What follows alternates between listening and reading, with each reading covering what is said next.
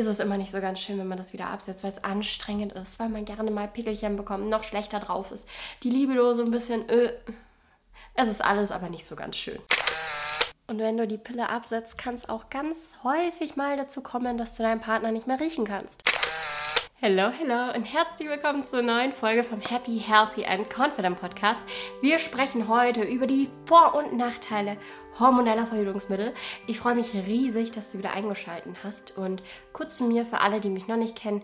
Ich bin Lina, ich bin äh, zertifizierte Ernährungsberaterin, Trainerin, Health Coach in Ausbildung und ich äh, kümmere mich vor allem rund um die Themen Frauengesundheit, Essstörungen, Darmgesundheit, Schilddrüsengesundheit, aber auch Sport und Fitness sind mir große Themen, weil ich selber Leistungssportlerin war. Aber darum soll es heute gar nicht gehen. Ich verlinke dir ein Video zu mir gerne mal da oben. Dann lernst du mich ein bisschen besser kennen.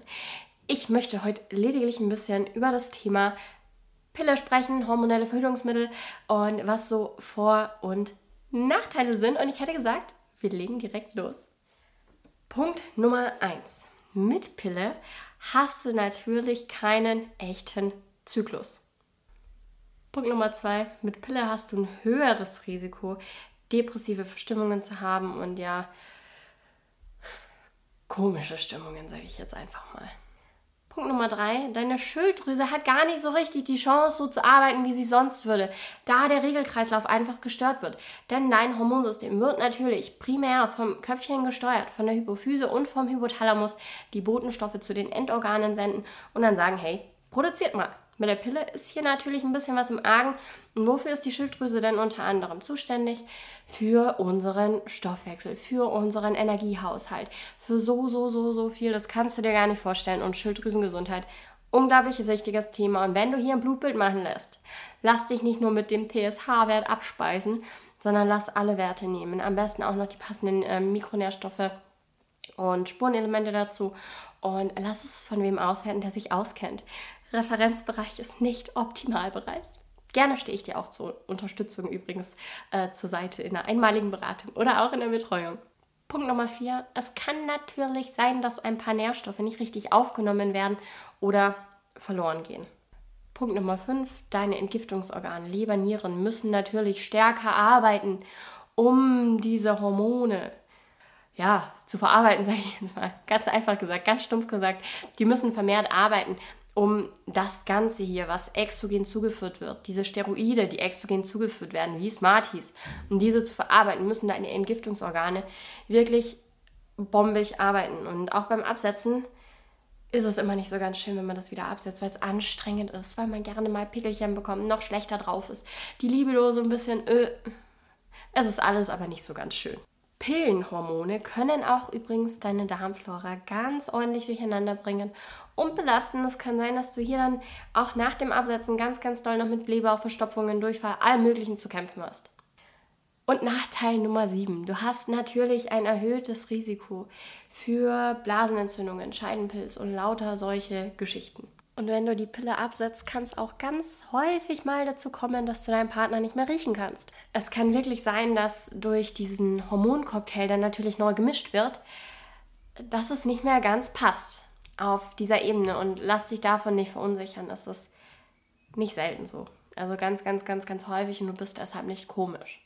Und nun zu einem Leben ohne Pille, zu einem, zur hormonfreien Verhütung, was mir übrigens ein ganz, ganz großes Anliegen ist. Ich finde das total wichtig, dass man seinem Körper die Chance gibt, selber zu arbeiten und wie gesagt, ähm, Pillen nicht wie Smarties einwirft und sich mit dem vom Arzt abspeisen lässt und am besten schon einem Kind mit äh, zwölf die Pille verschreibt. Und gerade auch wenn man die Pille nimmt, weil man äh, Hautprobleme hat. Äh, äh.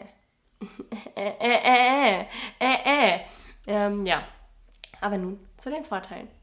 Hast du einen normalen Zyklus, unterstützt es natürlich auch dein Körper, denn der darf arbeiten, wofür er auch vorgesehen ist. Er möchte ja, er möchte ja Hormone produzieren. Also schon mal ein Vorteil. Auch den Eisprung zu erfahren, das ist nicht nur gesund für deinen Körper, für deine Organe, für deine Knochen und Co., sondern auch ein tolles Erlebnis zu merken, was für eine Wandlung du eigentlich den ganzen Monat mit durchmachst super interessant zu beobachten. Dritter Punkt. Auch deine Stimmung, deine Gefühle, dein Verhalten. Du wirst hier merken, dass sich auch hier einiges verändert, solltest du hormonelle Verhütungsmittel absetzen. und erst gar nicht nehmen. Dann lernst du dich auf eine ganz andere Weise kennen. Denn hier wirst mal wirklich du einfach du und nicht fremdgesteuert von exogen zugeführten Hormonen. Vierter Vorteil, deine Organe können ungestört arbeiten. Die Eierstöcke, Leber, Darm, Schilddrüse, Niere, alles kann ungestört arbeiten. Und dieser Regelkreislauf, geschlossen vom Hypothalamus, hypophysisch, seine Botenstoffe zu Endorganen, die dann wieder produzieren, das kann ordentlich laufen, in der Regel. Und wenn nicht, unbedingt mal einen Arzt aufsuchen und Blutwert abchecken lassen. Punkt Nummer 5. Wenn du dich auch noch gut ernährst.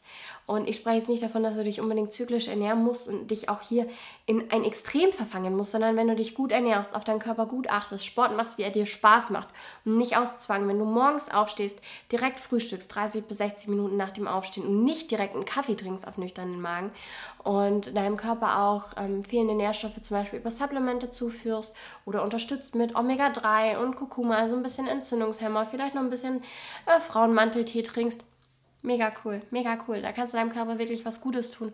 Und auch Thema Stressmanagement ist ein großes Thema. Denn wenn du viel Stress hast und viel Cortisol, also Stresshormon, produziert werden muss, dann wird Progesteron, das weibliche Sexualhormon, erst gar nicht in dem Maße gebildet, in dem du es brauchen würdest. Ähm, weil dein Körper in einem Überlebensmodus ist, ganz klar. Und deshalb hier mein Appell an dich. Iss genug, achte auf deine Ernährung, achte auf deinen Körper, hör ein bisschen mehr auf deine Intuition. Du hast es verdient, diese Energie in dein Leben einzuladen.